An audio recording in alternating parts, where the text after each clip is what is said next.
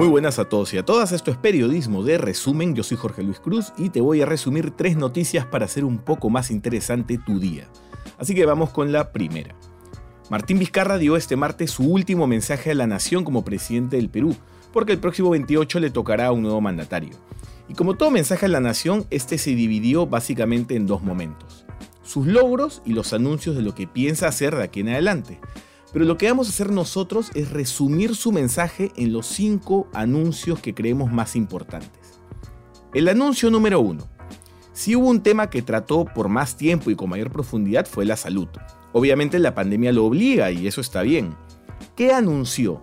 Que para 2021 todos los peruanos estarán inscritos en el Sistema Integral de Salud SIS y que aún los más pobres tendrán derecho a una atención médica gratuita.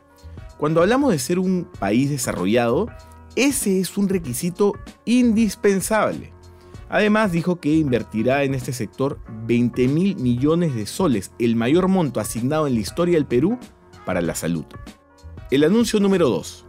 Vizcarra dijo que se estableció una comisión multisectorial que tiene como misión asegurar que el Perú tenga la vacuna contra la COVID-19 de manera oportuna una vez que esté desarrollada. Además explicó que dicha vacuna será un bien público universal. ¿Qué significa eso? Que no estará sujeta a las leyes del mercado y que el Estado deberá asegurar por todos los medios que llegue al 100% de la población. Como dijimos en un programa anterior, no hay un protocolo mundial para la distribución de la vacuna, así que está bien que el Estado coordine directamente este tema sin delegarlo a particulares. El anuncio número 3. Entre agosto y septiembre se entregará un segundo bono de 780 soles que según el gobierno beneficiará a 8.5 millones de familias para que puedan enfrentar la crisis económica producida por la pandemia. Distintos economistas han recomendado que esta debe usarse como una oportunidad para bancarizar a aquellos que están fuera del sistema y que sirva como un primer paso para la formalización. No es fácil, pero hay que intentarlo. El anuncio número 4. Se van a habilitar nuevos centros de atención mujer en 20 comisarías del Perú.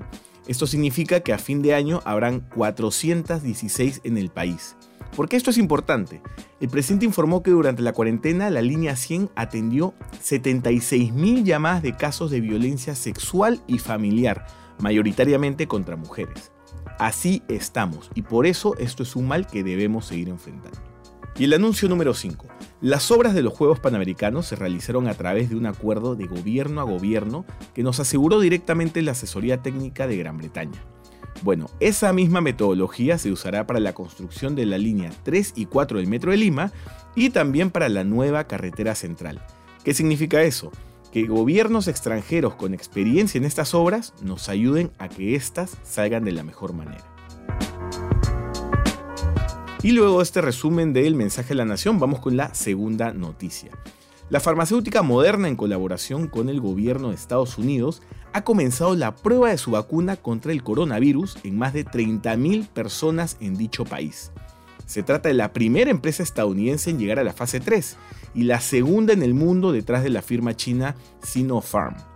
En esta fase se analizarán los posibles efectos secundarios y la efectividad de la vacuna.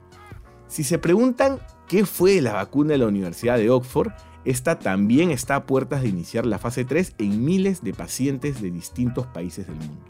Por esa razón, se espera que hacia fin de año, más de una empresa en el mundo logre desarrollar una vacuna efectiva.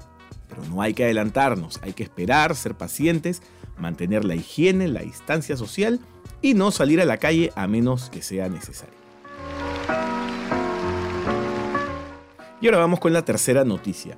Se anunciaron los nominados a los Emmys, que premian a lo mejor de las producciones televisivas de Estados Unidos. Obviamente son muchas categorías y no las vamos a mencionar todas aquí, pero sí vamos a contar cuáles son las series con más nominaciones y en qué plataformas están disponibles. Aquí vamos. La serie con más nominaciones es The Watchmen, de HBO, que continúa la historia del cómic homónimo y tiene 26 nominaciones. Le sigue la comedia The Marvelous Mrs. Maisel de Amazon Prime con 20 nominaciones. Y con 18 nominaciones hay dos producciones. Una es Ozark, la serie dramática de Netflix. Y la segunda es The Mandalorian, el western espacial de Star Wars, que está disponible en Disney Plus, plataforma que lamentablemente aún no llega a América Latina. Y bueno, hemos llegado al final. Ya saben que Periodismo de Resumen está en Instagram, YouTube, Facebook, Twitter, Spotify y demás plataformas de podcast. Y recuerden, este espacio va los lunes, miércoles y viernes. Y conmigo será hasta el próximo viernes. Chau.